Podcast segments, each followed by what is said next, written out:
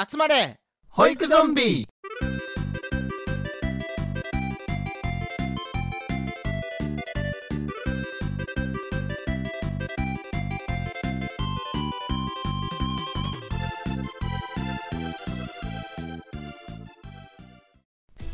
はい始まりました。集まれ保育ゾンビ。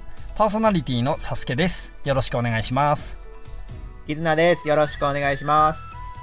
はいえー、先月は花歌さんから始まりました、えー月替わりパーソナリティ制度でしたねうん、始まりましたね。どうだった ?4 月中あの花歌さん迎えて楽しかったかな？もうほんまにすぐ終わったね。すぐ終わったね 花歌さんのこと知って、ちょっとなんか掘り下げたけど、うんはい、終わりって感じだったね。そうそうそうなんかもう今から始まるんじゃないかぐらいの感じを残したまま花歌さんがね、はい。4月のパーソナリティからこう旅立たれていかれたのではあなんじゃろうなってちょっとこうね 原田さんとお話ししてさで、うんその後ちょっと余韻を残したままなんだろうね5月になったのでい。そうまあ、だね。4月度、うん、いい感じで駆け抜けられたななんても思いながら、まあ、5月は5月で、えーまた新たにお迎えするパーソナリティと一緒にねまはいた深い保育トークを繰り広げていければいいなと思ってはいるんですけれども。えー、ツイッターの方で、えー先日告知させていただきました通り、はい。えー今回もお迎えさせていただきました新たなパーソナリティの登場でございます。登場していただきましょう。はいワルサーさんです。よろしくお願いします。こんばん悪さこんにち悪さこんにちはワルサ。ー察しも悪さ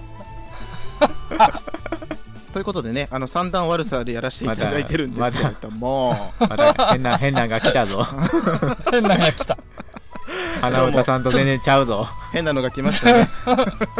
誰よみたいな感じになってるかもしれないけどね。はい。はじめまして皆さん、えー私は、えー悪さと言いましてそうですね。ちょっと自己紹介からしたいと思うんですけれども、はい。うんあ そうあのもう絆城の、うん 絆城の先陣を切っていくパターンかこれちょ、ちょ、ちょ、ちょ、ちょっとお待ちください。来た来た来あのた来た来たすいません、サスケさん、絆さん、あの、この方、あの、まだ受付通ってないんです。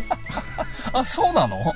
そうなんです。ちょっと、すいませんけれども、あなた様、あの、一体、あの、いきなり、ええこんにち悪さ、こんばん悪さとか言って、うんあの、どちら様なんでしょうか？まずは、あの、詳しく自分のことを名乗ってから、受付を通ってくださいませ。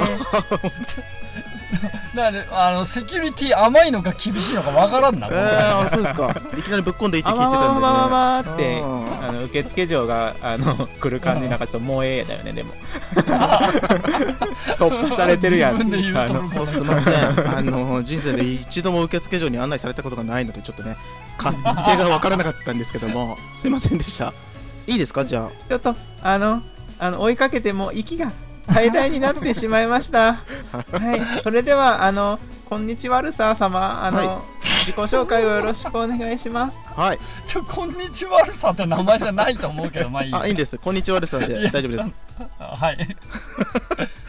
はい、えー私は、えー、ワルサーと申しまして、えーこの度なんと憧れのポッドキャスト番組である「集まれ保育ゾンビ」さんにスペシャル パーソナリティとしてお呼ばれさせていただいて、えー大変光栄でございます。本当にありがとうございますお二人。いやーこちらこそありがとうございようこますそ来てくださいました。いやいやまたあの、はい。多分話しながらどっかで僕とあの集まれ保育ゾンビさんのなんか出会いみたいなのをちょっと話せるといいかなと思ってるんですけども、うんうんうんはいはい。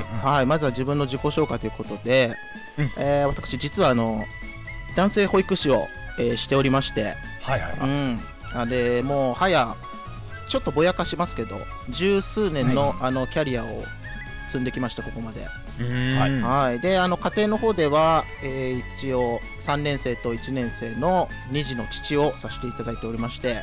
おおまあいろいろあの保育も一生懸命やりながら家庭の方もバタバタしながらで結構大変な状態ではあるんですけどもちょっと前からね実はあのポ自分自身のそのポッドキャスト番組も、えー持ってまして、ではいはい。それを、まあ、紹介したり宣伝したりするってことでツイッターを同時に行っていまして、はい。うんそこでサスケさんや絆さんとねあのひょんなことから出会ってうんうんうん。はいはい。今こうしてあの収録に呼んでいただけてるというのがちょっと夢のようというか本当にまだ現実感がない状態でふわふわした状態でね話しちゃってるんですけども。いやーまあでもはい代打指名打者としてねあのお声をかけていただいたからには しっかりね WBC の村上さんよろしく、はいはい。あの結果を出していきたいと思ってますので。チャンスに強い男ね。はい。あのこれをお聞きの皆さんはねまだお前誰だって思ってるかもしれないですけども一生懸命あのー喋って楽しい時間にできたらなと思いますのでどうぞよろしくお願いします。ありがとうございます。あの、まだ実はあの受付を通ることはできません。ああそうですか。のー、ワルサー様はあのどうしてあの、うん。保育ゾンビのことを知っていただいているのでしょうか？もしよろしければその保育ゾンビを知ったきっかけとあと保育ゾンビのあのご感想などをいただけると助かりますが。受付嬢のなんかあの喋りもなんか上手になってますね、うん。本当に、ああありがとうございまうん、なんかやっぱやべやればやるだけレベルアップしてるすなって感じがあるんですけど、いやであれですね。僕と集まれ保育ゾンビさんの、出会いというかね。はい。そのきっかけみたいなのをちょっと話していこうかと思うんですけど、うんうんうんうん。えーとですね。ちょっとあの時を遡りまして。はい。集まれ保育ゾンビさんが始まったのって何月でしたっけ、初めて配信したのが7月25日かな。そうなんですね。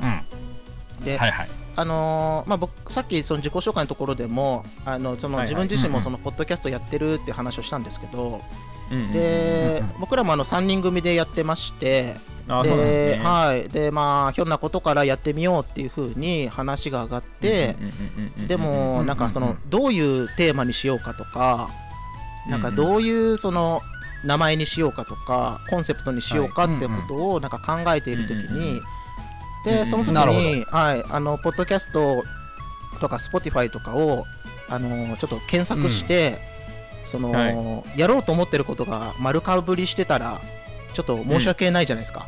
その始めてる方たちに。でやっぱりその保育っていうところであの検索をしていて、うんうんでうん確か僕らもなんかやり始めようって言ったのがなんか5月とか6月とかちょっと忘れちゃいましたけどうんうん。なんかそれぐらいの時に言っててその時に保育っていう風にあの検索しても、うんうん。まあちょくちょく番組はヒットしてましたけどなんかそこまでなんだろうながっつり保育のあのポッドキャスト番組っていうのは、うんうんうんうん。あ少ないというか、あまだそんなにないのかなっていう印象があったんですけどはいはい。ああその当時ねバルサーさんがその保育の番組って他にないかなって思って探してる時は、そう、まだ保育ゾンビはなかった。なかったんですよ。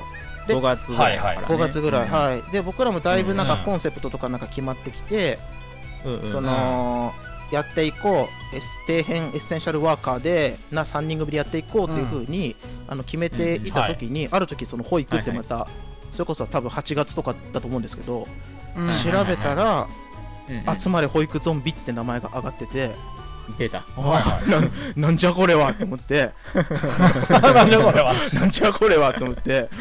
ゾンビ保育保育がっつり保育の話するのかなと思いながら。で、うん。僕らその時になんか冗談半分にあの、うん。いやライバル現れたよみたいなこと言ってて。う 大きなライバル現れたよって言っていやまずはリサーチだろうって言ってなんか敵情視察じゃないけど 競合他社をしっかり見定めようって言って聞き始めたのが、あのきっかけですね。聞いたのが。ああなるほどるなるほど。ちょっとリサーチとして聞き始めたのが最初で、へえはいはい。であのー、何ですか？聞いているうちにうん。好きになっちゃって。絶妙な間やったぞ今。なんかね初恋感あったね今の。ちょっと告白感あったね今の間いやあのやっぱ喋ってる内容とかももちろんですけど、それこそ僕も保育のこと好きなので、なんか勉強になることもあったし共感できることもあったし、でもそれ以上にあのそのサスケさんと絆さんとあのん元メンバーのねあの子供村さん。のなんか声をずっとその聞いてるとなんか好きになっちゃって。おう。シワもなんか2回目だけど照れるな。何も考えられない。何も考えられない。ね俺とうんうん。俺と絆さんがゾワゾワするのもいいけどもう一人のあの黒村さんも多分ゾワゾワしてるんじゃないか。ああ聞いてるかな？な 唐突な黒村よ。覚えてるかな、うんあの黒い黒いマッチョらしいですけどね、現在はね。最初はなんかその自分たちのポッドキャストのためにまあいろいろ聞いてみようって言って、なんか聞いてるうちになんかそれぞれのなんか人柄のことがすごい好きになって、で、そうずーっとずーっと聞いていて、僕結構小戸村さんのことを推してた人だったんで、はいはいははい。でそしたらちょっとね卒業というか。うんはい、対談の 状況になった後のそのカオリンさんもまたすごい面白くってい、はい。はい。なんかちょっとやっぱりカオリンさんのその切れ味鋭いツッコミというか お叱りというかはい。はい。あれがあるからあのサスケさんも絆さんもなんかふざけられるんだなみたいな感じがあってそうすごいね。僕結構なガチめのファンなんでずっと聞いててでそれが本当のあのきっかけですかね。ありがあとうございますはい。じゃあこれからねうんうん。1ヶ月にわたって、はい。えーワルサーさんと一緒にスペシャルパーソナリティ企画はい5月ということでね、うんうんうん全3回にわたってよろしくお願いいたします、よろくお願いします。こちらこそお願いします。それでお題なんですけれども、うんうんはい4月もね、はいはい。えー花歌さんと一緒にうん。お送りさせていただきました共通トークテーマということで、はいえー私のゾンビエピソードということで、ワルサーさんに語っていただきたいと思います。お、願いします。はい。ワルサーさん大丈夫でしょうか？心の傷をえぐるような回にならなければいいなと ちょっと心配はしているんですけれどもね。そうですね。なんとか前向きな形にはつなげたいと思いますけれども。いいね。じゃあちょっとね俺らもそんな話を聞いて、うんちょっと今日もう収録やめよっかみたいな話にならないようにねちょっと。明るく盛り上げていきたいと思います。おはい願いいたします。はいでは行ってみましょう。イエーイ。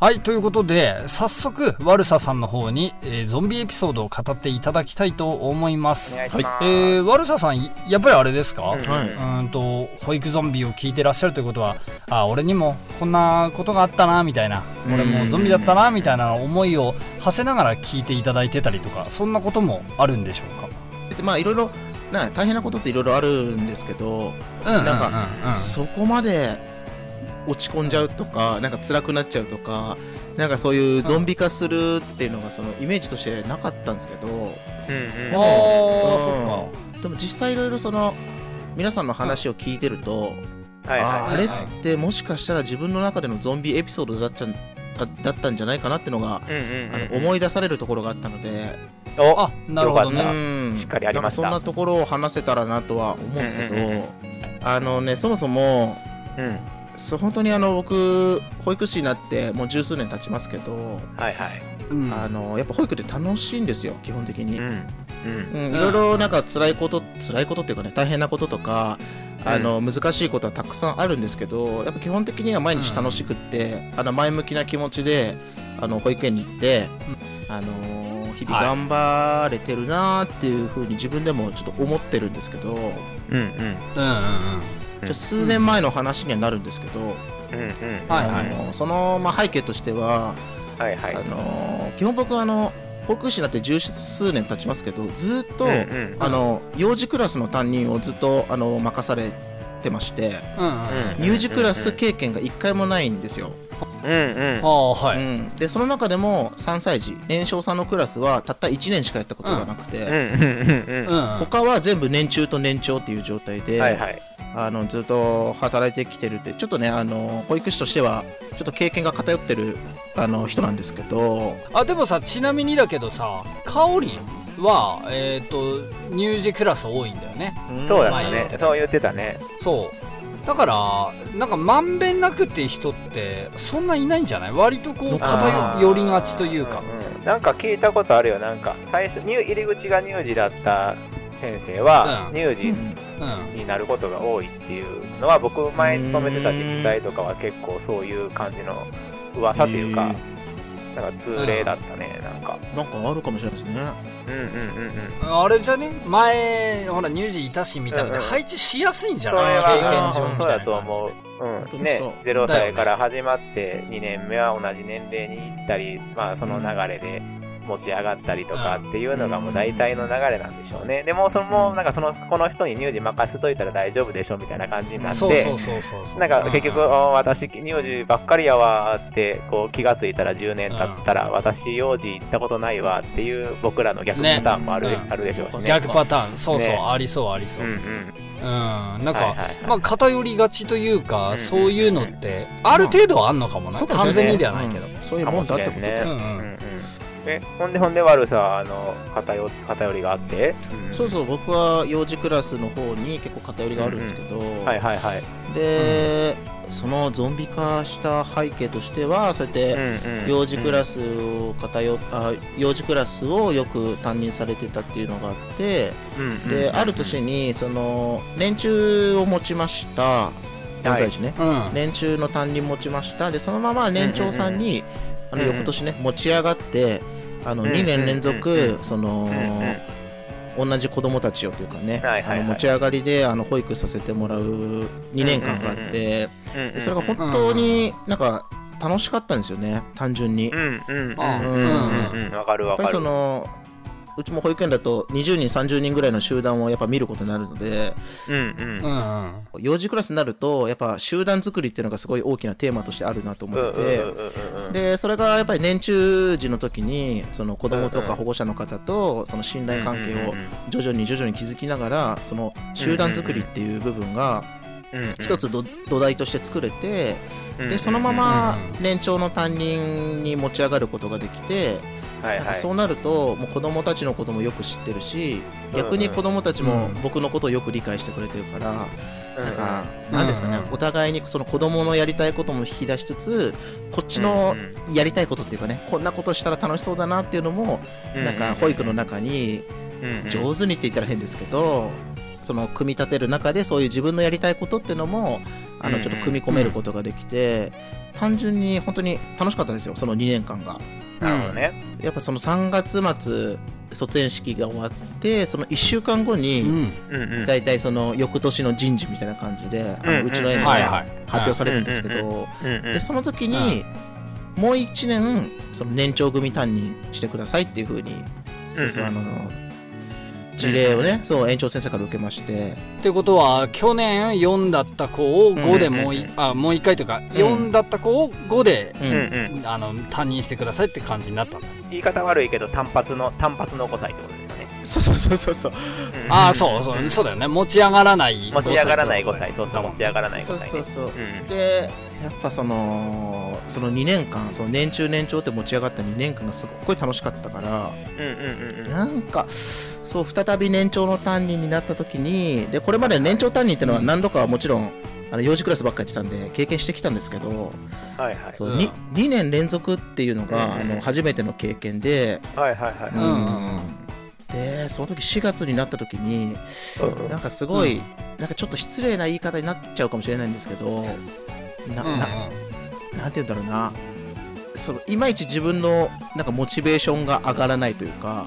そう2年間積み上げてきてその、楽しかったよね、小学校行ってらっしゃいって送り出した後にあ、うんうん、もう一回去年の4月の段階からまた始めなきゃいけないのかっていうのが、うん、なんかちょっと自分の中になんか新鮮味を感じないというか。おうん、燃え尽きやん。ね燃え尽きだよね。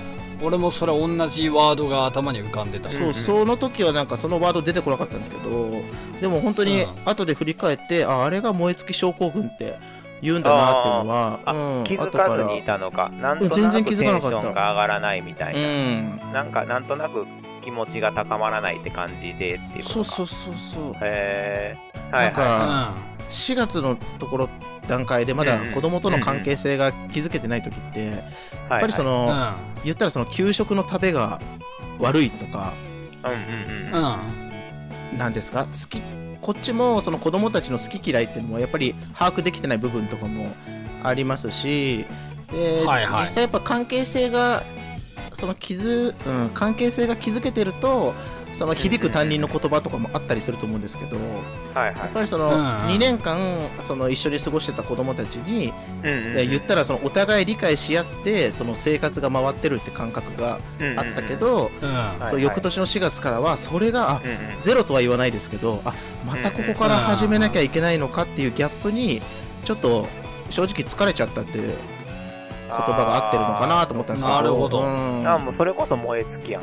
そうそうそうそう本当に楽しくってなんか2年間本当楽しい保育ができたなっていうのがあったので余計にそういう痛みではもう燃え尽き症候群なのかなと思ってたんですけど、へー。はいはい。で本当その一番最初に言ってましたけど僕は結構保育が楽しくて仕方ないってはいはい。いう人だとその自負してたというかねん事象としてそういうふうに思ってたので自分がまさかやっぱ4月って一番ワクワクするんですよね単純に。うんうんうんうん。うんどんな部屋の環境構成にしようかなとかなんかこの1年どんな保育計画で楽しいことやっていこうかなってワクワクしてたのに今まで。そういうワクワクさが自分の中で生まれてこないっていうのがなんかすごい自分で焦ってて。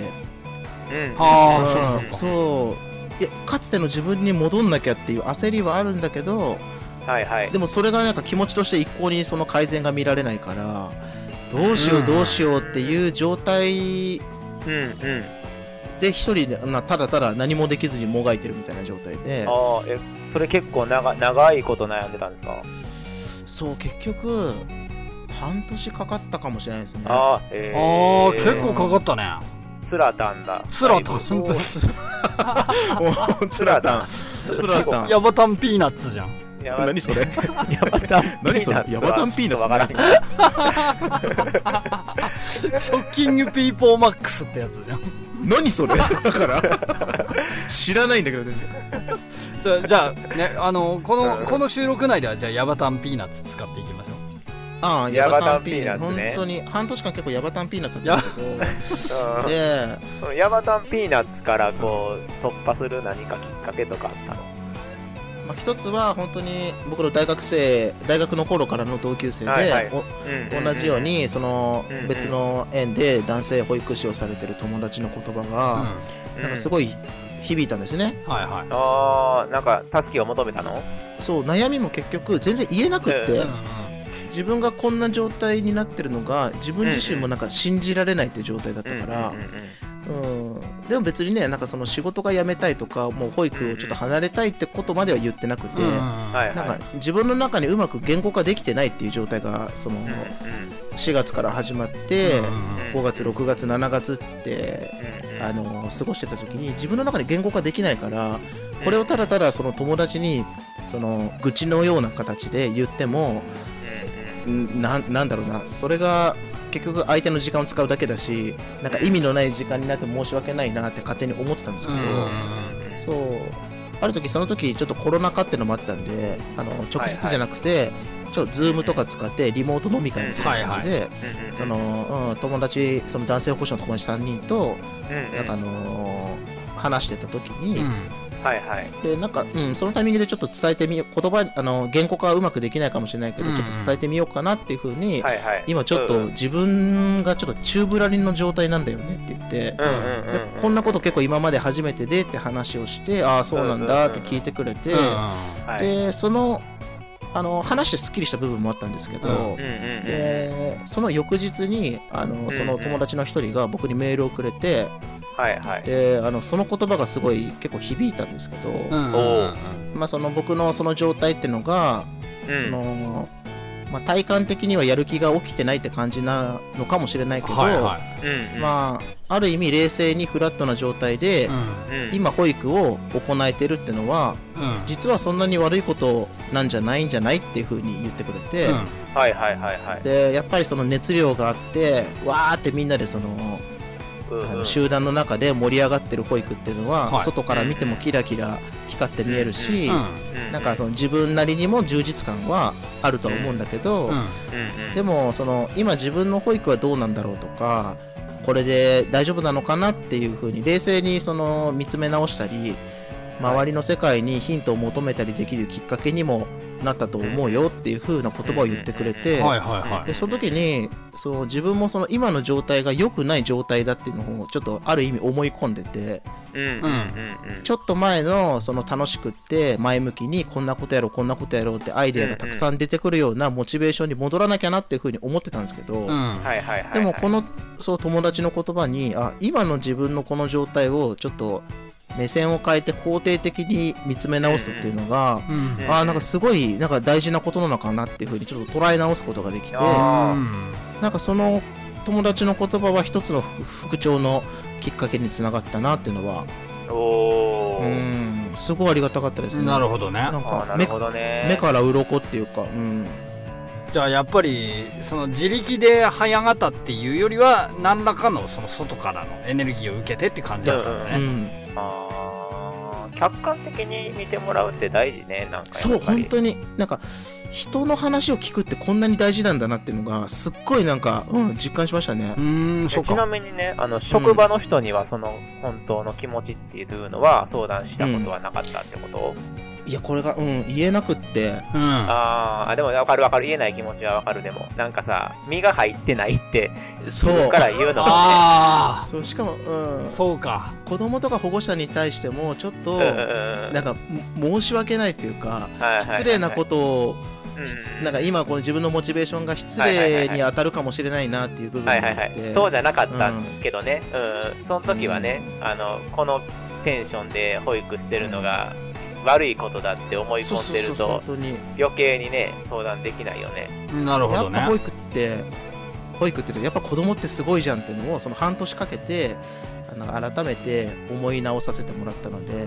ああじゃあやっぱりそっからはあの一回上がってからはそのまま上が上がりっぱなしというか一応水準的には上がった状態で、えー卒園まで見届けることができたって感じ？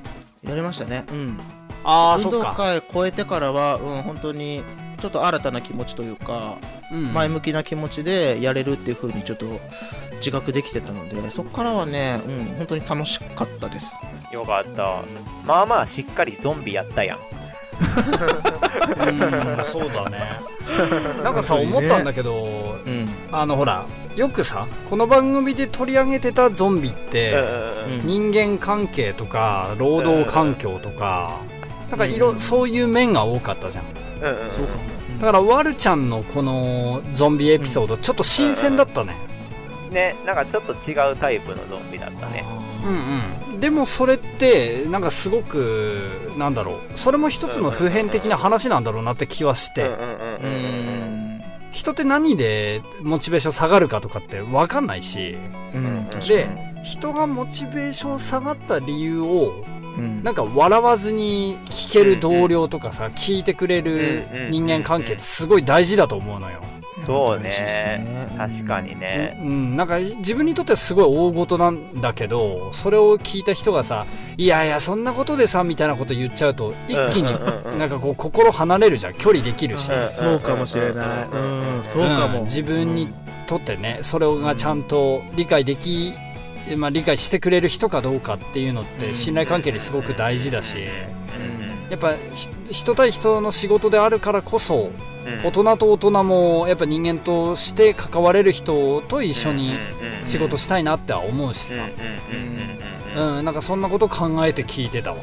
いや本当実際、うんうん。その当時ちょっとゾンビ化してた時にはその友達にもなかなか言えませんでしたし、うん。あのその職場でも言えなくってあと正直うん奥さんにもちょっと言えなかったんですよね、あうんうん。そうなんだ。そう。奥さんあ僕ねその結婚して2人子供がいるんですけど、はい。うん奥さんももともとその保育園あ保育士やっててで、奥さんうん。はそういうちょっと人間関係とかその子育てとの両立がちょっと難しくって、あの職を保育職を辞めるっていう選択をしたんですけど、ああそうなんだ。あやめやめゾンビなんだ。やめやめ。やめゾンビって。やめぞそうそうそうやめゾンビ。やめぞややめジャニみたいな言い方しちゃって。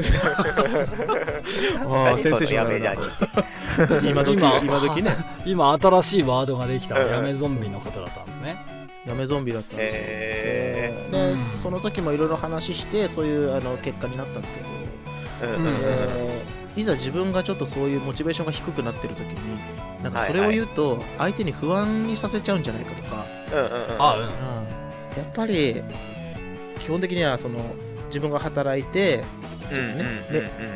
言言ったらメインで稼いでこのううちの家は回ってるんで今仕事に対してそんな状態だっていうのがあの素直に話しちゃうとうんちょっと余計に不安にさせちゃうんじゃないかっていうのがあってやっぱ正直その時は言えなかったんですけどでもやっぱり、ううんん聞いてもらって自分にはない発想を、うん。共感してもらって誰かの言葉で見つめ直させてもらうって経験はすごい大事だなっていうのは今今ここで話しててもちょっと思います、お二人に聞いてもらって。ねて、なるほどね。ああそっかそっか。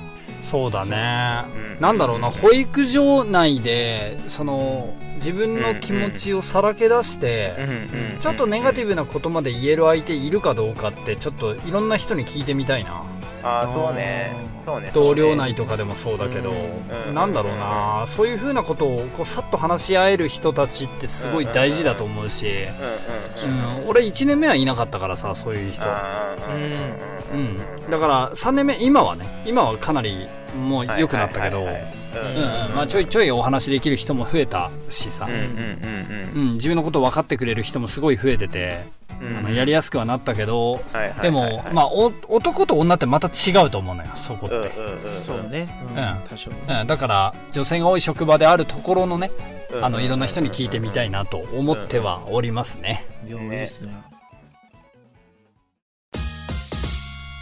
はいということで今回はワルちゃんのねあのゾンビエピソードを語っていただきました、はいワルちゃんでした、うんありがとうございました。じゃあ今日のね感想とかまとめなんかをお話ししながら、はいはい。えースペシャルパーソナリティ中恒例の一ネタをかませながらね、ちょっとお話ししていきたいと思いますうん、ワルちゃんねちょっと俺らとなんかこうわちゃわちゃお不明な感じでぐだぐだ言ってるのだ、せっかくあの男性3人揃ったということもあるので、はいはいはいはい。ちょっとなんか女性に絡めたねなんかくくだらなしょうもない話なんかもしていきたいなと思っているんですけどもはいただねかっこいい話しようみたいなやつじゃなくて東方中心でいきたいなとは思ってて、おああ了解です、はい、今回は、えー女性に振られた思い出話なんかを絡めながらエンディングトーク行ってみましょああはいはいうはい。じゃあキズナッチ。はーい。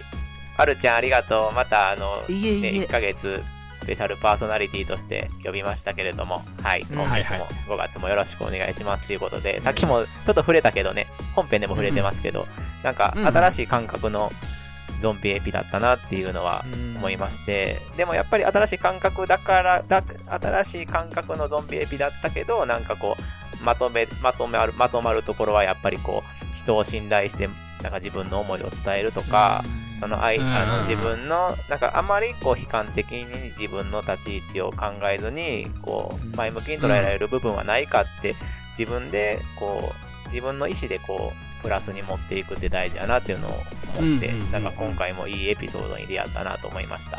はい、はいはい。じゃあまた次のエピソードもお願いしますということおで願いします。はい。はい、はいはい。あ僕の振られエピソードが僕はあのね あのねこう初めて告白したのが高校、うんうん。1年生の時にああの好きになった女の子がいてね、はいはい。あのーまあ同じクラスの子だったんだけどそれなりにこうさ、あの当時はさなんかあのまだそんなスマホとかないじゃん。なんか初めて携帯電話をこう買ってもらったのが高校だったのあいいいい高校いい1年生でね。でこううん。メールなんか、まあ、メールするのこと自体も嬉しいしさ。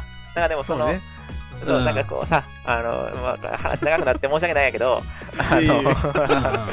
同じクラスでさあの文化祭とか一緒にやってる文化祭文化祭文あ化祭で高校の文化祭でさいけいけ。こうクラスみんなでこういいろんな作業をさ共同作業するわけじゃない、そうね。その一緒にあーなんかちょっとちょっと気になってたからその子が。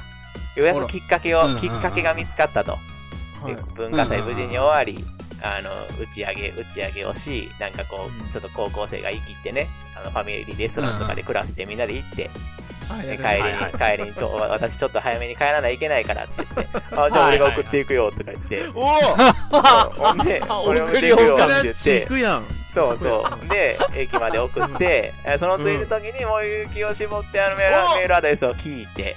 あそれまではいけて、メールアドレス順調順調。メールアえちょっと。ドレスメールアドレスまではもらえた、聞けた。はいはいはい。ほんでメールもしてた。でそれなりにこう、メールの感触もいいと。うん。うんなるほど。あよっしゃ、よっしゃ、思って、よし来たぞ。よっしゃ、思って、うん3順調順調。ヶ月後ぐらいに、うんはい。うん。うん、もうちょっとあのね、でもね、ここまでポンコツなのがね、直接言えなかったの、メールで告白したのよ。あメールで。なるほど、うんうん、メールで告白して、まあまあ長文で。そしたら、そしたらまあまあ長文で。考え抜いて長文でね。思いの丈を、そうそう、考えられるすべての言葉を使って、うん。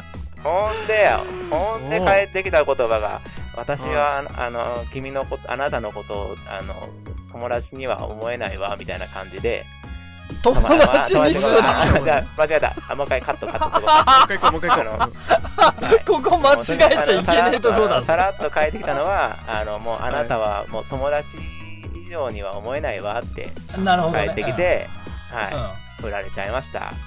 うんなはい。で。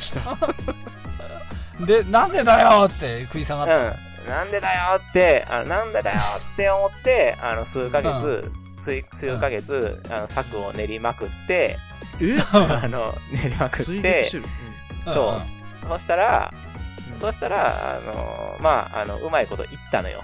っていう話はもういいでしょ。なんだよ えちょっといやいやいやいや。いや振られてないじゃんじゃあ。振られてないよこの話。いい男エピじゃねえかただ。ほら出てるな、はヒズナッチも出てるわ。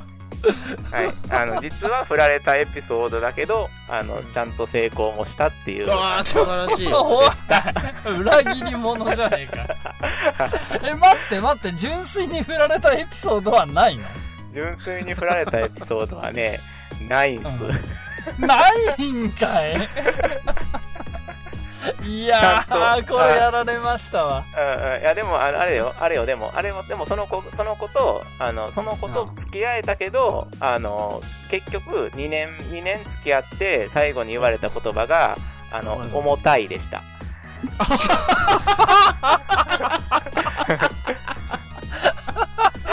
あでもだよ。でもはいはい。いいよ。まだ。まだいいのよ。2年付き合えたらいいじゃん、あそうそう。いいんだよ。愛って重たいんだよ。はい。あのということでねあのサスケさんの撃沈エピソードを楽しみにしましょう。はい。いいっサスケすねさんもうそっちがメインじゃねえかもう。本当だ うん、さっきいやあのまとめっぽいことを喋っちゃったは喋っちゃったんだけど、うん。やっぱりあれだよね。人によって悩みは違うしその受容体が違うからうん。受容体とその質と量が違うから、うん。何で人が悩むかなんてその人にしか分かんないしその解決方法もそれを理解できない他人には絶対に分からんのよな。うん。まあ確かにそうかそのぴったりくるものっていううんうんうん。そのもの、最初から分かってこれを言えば多分落ち込まないだろうなとか、あのなんだこっから多分復帰できるだろうなとかっていうのはうん。確たるなんつうんだろうなこう確信を持って話はできないんだろうなってすごい思ってうん今のワルちゃんとの話で。だからこそ人が悩んでる時に大事なのって何これ構わずうん。アドバイスすることじゃなくてまずはその人の話をあの最後まで聞くことなんだろうなってすごいはいはいはい思いました。はいはいはいはい。そうかも。うん。で話してくれたこともう全部もう喋り尽くしたところで、うんうん。大体はこうすっきりするっていうかさうん。解決じゃなくて喋ることそのものがねその気持ちをうん。発散させることにつながるんだろうからやっぱりうん。あの具体的なアドバイスとかよりやっぱ聞くって大事なんだなってすごい感じた収録でした。ありがとうございますいえいえ本当にありがとうございました。ありがとうございます。ねなんかで畜生と思いながら俺の振られエピソード。なんかね 面白いのあったかなと思って今ね収録中に思い出したわ。こんなことあったなっていうこと。えっとね俺あれは高校3年生かな？2年生ぐらいかな？はいはいこう 2, 2ぐらいだわ多分。はいえっとねに俺コンビニでバイトしてた時期があって。うん。うん。あの夜ほら高校生とかが働ける時間って決まってんのよな。9時まで、はいはいあー10時までうん。うん。でなんかね毎回同じ時間帯に買いに来る女の子2人組がいて。はいはいはいはい。でレジとかでさなんかちょいちょい話しかけられたりしてて結構仲良くはなってて。あえ？雑談できちゃうぐらいの？あそう普通に相手からね。なんかこう、はいはいはいはい。あの何々ないのみたいなこと言われて「いや今日ないんすよ」とか言うとはいはいはい作ってよみたいなこと言われるぐらいにあーなんかすげえフラとンクないじらいじられるやつね。軽くそうしたかけるぐらいのね。ねなんかいけいけるやんとか思ってるでしょ2うんうん人とも。でもこれ振られる話ってもうオチ分かってるからね。わからんわ。まだまだわかんないからね。まだ分からんぞ。うんまだま未だ来は変わるかももしれねうんそうそうそうそうそう。そう でなんかそんな感じでさあの仲良くはなってたんだけど、はいはい。ある日俺がバイト終わりに「あのうんうん。お疲れっした」っつって店から出たらその子たちがちょうど店から出るところで、ああサスケさんが働いてる時に来なかったってこと？その日は。うん、そうかな。でそうそうそうそう、うん俺が帰る時間に。時ちょうど出くわして、うん。あの、はい。店から出るところにねあおうおうおう。偶然出くわして「いやうん。今帰り?」みたいな「一緒遊ばない?」って言われてその子たちから。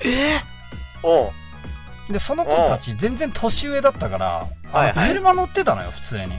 ドキドキしてきた。うんうんうんうんそうそう。で車乗っててであ何うん。俺拉致られんのかって思いながらまあまあいうん。あの何もないからいいよっつってはいはいはいあの乗せてもらってうん。でなんか遊びに行ってちょいちょいドライブとかにね遊びに行ってでその2人と連絡先とかも交換してえ？でうん。なんやかんやちょっと遊ぶようにはなったのよその2人というかそのうちの1人とねはいはいよく遊ぶようになっていいじゃないでかうん。なん。か結構まあ遠出プチ遠出みたいなのもして遊んで何回かおうおう。2人で遊んだりはしてて。付き合ってるよねすごい。やん。ね。そのうんその子がさうんうん。あのなんかあよくあるパターンだなと思うかもしんないけどなんかはい彼氏とうまくいってないみたいな話やたらしてくるわけ。よいけませんはい。はいはいはいいけませんいけません。うん。いけませんでしょ？いけません順番いけません。順番が順番が違いますいけませんいけません。ねまあ、彼氏いんのは知ってたんだけど彼氏とうまくいってないとか言いながら 俺がねバイト帰りに今日バイトってバイト終わるんだったらじゃあなんかあの遊ぼうって言ってなんかまた迎えに来た上にはいはい。近所の美味しいなんつうんだこうお弁当屋さんのカツ丼とかをさうん。うん。なんか頼んでもないのに買ってきてくれたりとかなんかやたら距離近くてその子が、うん。おおでありがとうって言いながらそのカツ丼とか食いながらねまたドライブとかしててまあちょっと勘違いしちゃうじゃんそういうのがあるとさ。しうんもう付き合う話でしょこれ。成功体験の話やもう付き合ってるよねそれ。勘違いっていうかうん付き合ってるこれ。あれ俺これ振られない話だっけかなってちょっと勘違いしてきたんだけど。いや本当に本当に。うん、でなんか俺結局そのカツ丼とかね食べながらいろいろこうもう朝まで話したりとかなんかいろいろねはいはい遊び方してたんだけど普通にね。いいじゃないか。うんでまあうん。まあまあ俺ねその流れでねやっぱちょっとうんうんまあいい感じにね気持ちが高ぶってきちゃってうん。まあこれはまあそうそう自分の気持ちを伝えたんだけど、おいけいけ。うん、ちょっと君は友達でしかないよみたいなこと言われて、さっきのケズナッチ嘘だろ。まあい。やここでこれ振られる流れかよって思いながら、え何？うん。でだから3ヶ月後ぐらいにその仲良くな仲良くないというかその2人組のうちもう1人のことをうんうちのね姉貴を通してあうちの姉貴のなんか知り合いだったらしくて遠い知り合いというか。その姉貴からの筋で聞いた話によるとなんかちょっとこうそういう思わせぶりなこと言ってなんていうんだ？告白させて楽しむタイプの子だったらしくてどうやら。あもう確信犯だ小悪魔じゃんそうそう。だからまあ付き合う気はないけどとりあえず惚れさせて遊ぶっていうかさ。まんまんなんか私また告られちゃったよみたいな。なんかそういう感じだったんじゃね？とりあえずそういうことをなぜか姉貴経由から聞いて。ちょっと。やだ。メタ話やだなそれ。ヤバタンピーナッツ。うわヤバタンピーナッツ。ーヤバタヤバタンピーナッツ話ですねこれは。そうだからねちょっといけると思ってもいいおもちゃおもちゃそんなの、うん、わからんのよっていう話だよ。ああそうだそういう。落とし穴がね、そう本当に目の前にね。目の前にあったよっていう話です、うん。そうだね。つらたん。つらたんですよもう。つらたん。はい。あまあまるちゃんまるちゃん。はい。もうまるちゃんもういいとこまるちゃん。はいまるちゃん。はいまるちゃん。雑はいまるちゃん終わりだからはい。はい。はい。お願いします。まるちゃんもう雑。閉めて閉めて閉めて。行こうか、うん、わわるちゃんわるちゃん行くね、うん、短ければ短いほどいいね。えっ、ー、とね。だからね。はい。の面白かったな。えっ、ー、とね。なんであどうでしたか？今日はありがとうございました。はい、うん。ありがとうございました。りがとうございました本当に。あのー改めて。サスケサスケが喋らなくなった。本当だ。思い出しちゃって落ち込んじゃってる。ガチへこみしてんの。あ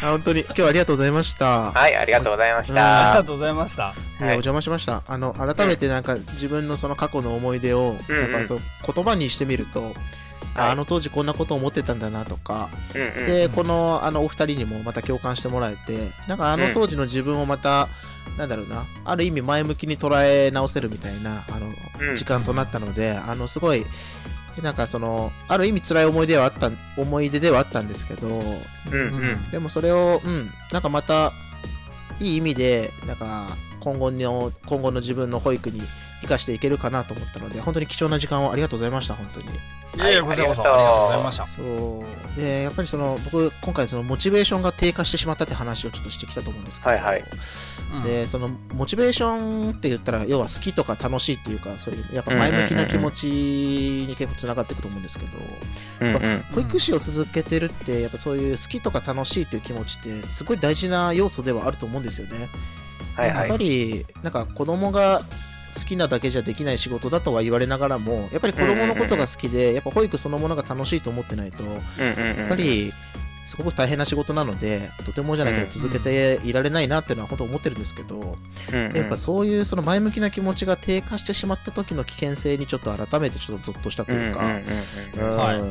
自分の気持ち次第でその目の前の子供たちとか保護者の方たちへのそのに対するその保育の質が著著しくその低下してしまうっていうのが本当にある意味き危険なことっていうか、で僕はその前向きな気持ちで楽しいなっていう風にやってるのがなんか自分の中で一番いい状態だなってあの勝手に自覚はしてたんですけど、うんでもやっぱそういうやっぱそういうなんか前向きな気持ちがどっかでその落ち込んでしまうっていう可能性があるんだぞっていうのはどっかで自分が思っとかないとはいはい。なんかそれが目の前のいざそういう低下してしまった時にそれが目の前の子供たちとか保護者の方に直接やっぱりうんうん影響してしまう危険性をはらんでるので。うんうんうんうん。やっぱりそこはうんなんか楽しい楽しい好きだっていう気持ちもが一番大事なんですけどうん。なんかそこばっかりにななんですかね意識が向いてると、一歩間違えばあ危な危うさだったりちょっとうんあの目の前の子供たちに失礼なことになってしまうのでそこはやっぱちょっとうんうんうん。気をつけていかないとなっていうのをちょっと改めて、うん、本当に思いました、うん。こうやって保育ゾンビさんに呼んでいただけて僕の話を聞いていただけてっていう機会は本当に嬉しかったので、うん。改めてお二人にはありがとうございましたという感謝を伝いえてえいえいえありがとうございますこちらこそ。一応僕のまとめという形ではい。させていただきたいと思いますそして？はい。ありがとうございます。そして？あのー、振られ振られ話ですよね。はいはい。そう。いや僕もねあの恋愛経験自体はそれ多くないんですよ。僕自身は。い本当に一途な一途な男なんです僕はね。おうおうおう。うん。一回付き合うと長いんですよ。一回一回が。うんなるほどね。うん。でそれこそ中学から付き合ったことは高校も経て、大学1年生の時に結局別れてしまったんですけど5年間ぐらい付き合ってたり、でそのうん。今あの、うんうん。結婚した奥さんとはそのうんうん。後その大学で出会ってお付き合いして、うん。うん。うん。でもう今度の8月で結婚して10周年になるんですけど。おお本当に僕は一途な男なんですけどで実際ねう、ん。あのごめんなさい、はい。あの振られたことがない。私は。どっしー企画倒れでちょっと悔しい思いをーうんうん。噛み締めつつねじゃあ今回の話は終わっていこうかしら。はい。はい。はい。改めてよろしくね。はいじゃあありがとうございました。本当だ、はい。い、や本当にありがとうございました。はい、じゃあ最後は、えーうんうん。恒例のですね、わるちゃんから、えー決め台詞をね。決め台詞締めをね、よろしくお願いします。お願いします。えー明日のあなたがエネルギーで幸せになりますように。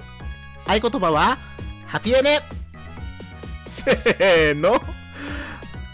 ままたたねー